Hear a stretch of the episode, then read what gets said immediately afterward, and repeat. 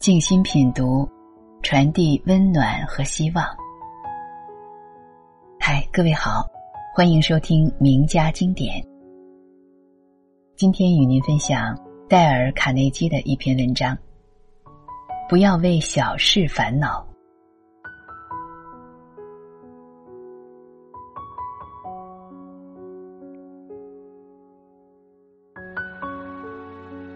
人活在世上，只有短短几十年，却浪费了很多时间去为一些一年之内就会忘却的小事烦心。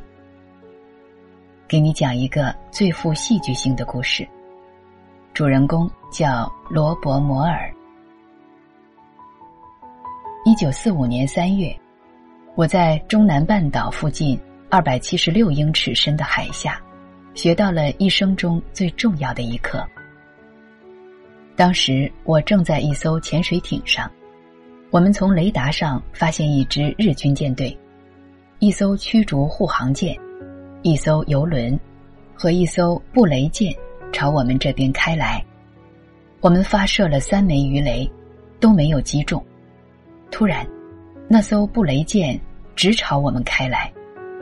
我们潜到一百五十英尺深的地方，以免被它侦察到。同时做好应付深水炸弹的准备，还关闭了整个冷却系统和所有的发电机器。三分钟后，天崩地裂，六枚深水炸弹在四周炸开，把我们直压海底二百七十六英尺的地方。深水炸弹不停的投下，整整十五个小时，有十几二十个就在离我们五十英尺左右的地方爆炸。若深水炸弹距离潜水艇不到十七英尺的话，潜艇就会炸出一个洞来。当时我们奉命静躺在自己的床上，保持镇定。我吓得无法呼吸，不停的对自己说：“这下死定了。”潜水艇的温度几乎有摄氏四十多度，可我却怕得全身发冷，一阵阵冒冷汗。十五个小时后。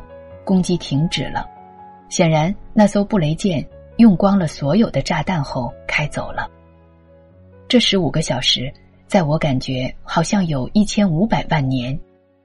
我过去的生活在眼前出现，我记起了做过的所有的坏事和曾经担心过的一些很无聊的小事。我曾担忧过，没有钱买自己的房子，没有钱买车。没有钱给妻子买好衣服，下班回家常常和妻子为一点芝麻小事吵架。我还为我额头上的一个小疤、一次车祸留下的伤痕发过愁。多年之前，那些令人发愁的事，在深水炸弹威胁生命时显得那么荒谬渺小。我对自己发誓。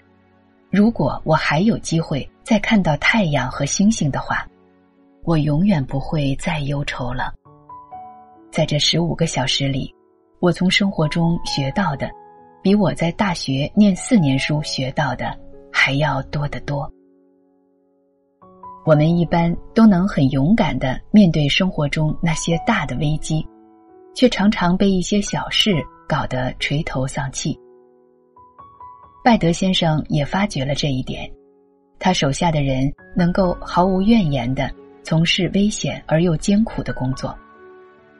可是我却知道，有好几个同屋的人彼此不说话，因为怀疑别人把东西放乱，占了自己的地方。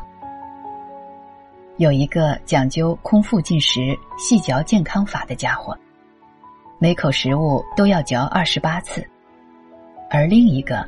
一定要找一个看不见这家伙的位子坐着，才吃得下去饭。权威人士认为，小事如果发生在夫妻生活里，还会造成世界上半数的伤心事。芝加哥的约瑟夫·沙巴士法官，在仲裁过四万多件不愉快的婚姻案件之后说道：“婚姻生活之所以不美满，最基本的原因。”往往都是一些小事。实际上，要想克服一些小事引起的烦恼，只要把看法和重点转移一下就可以了，让你有一个新的、开心点的看法。我的朋友作家河马克洛伊说：“过去我在写作的时候，常常被纽约公寓照明灯的响声吵得快要发疯了。后来有一次，我和几个朋友出去露营，当我听到木柴烧得很旺时的响声，突然想到。”这些声音和照明灯的响声一样，为什么我会喜欢这个声音而讨厌那个声音呢？回来后，我告诫自己，火堆里木头的爆裂声很好听，照明灯的声音也差不多，我完全可以蒙头大睡，不去理会这些噪音。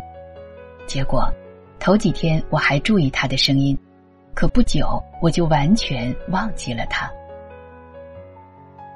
吉布林和他舅舅打了维尔蒙有史以来最有名的一场官司。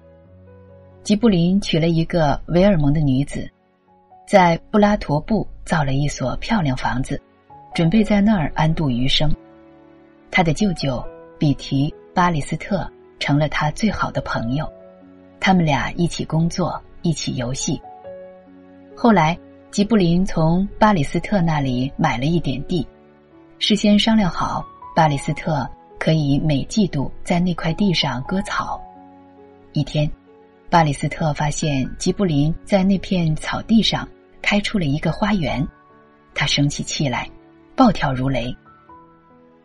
吉布林也反唇相讥，弄得威尔蒙绿山上乌云笼罩。几天后，吉布林骑自行车出去玩时。被巴里斯特的马车撞在地上，这位曾经写过“众人皆醉，你应独醒”的名人也昏了头，告了官。巴里斯特被抓了起来。接下去是一场很热闹的官司，结果是吉布林携妻永远离开了美国的家，而这一切，只不过为了件很小的事——一车干草。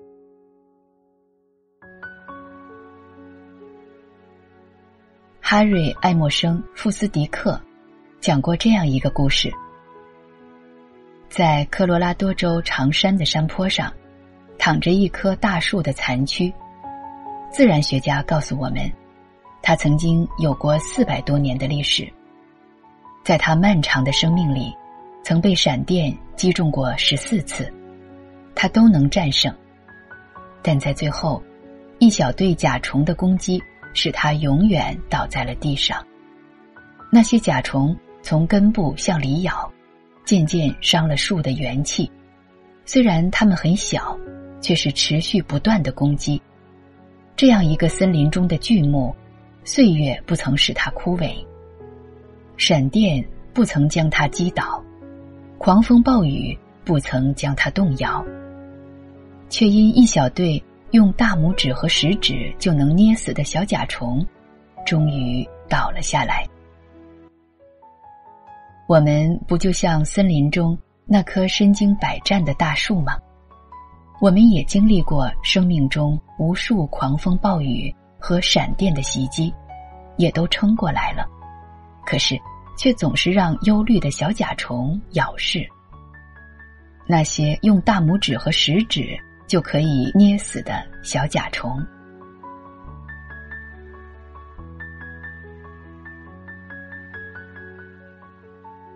好的，以上就是今天的内容分享，感谢您收听名家经典，我是海潮明月，我们下期节目再会。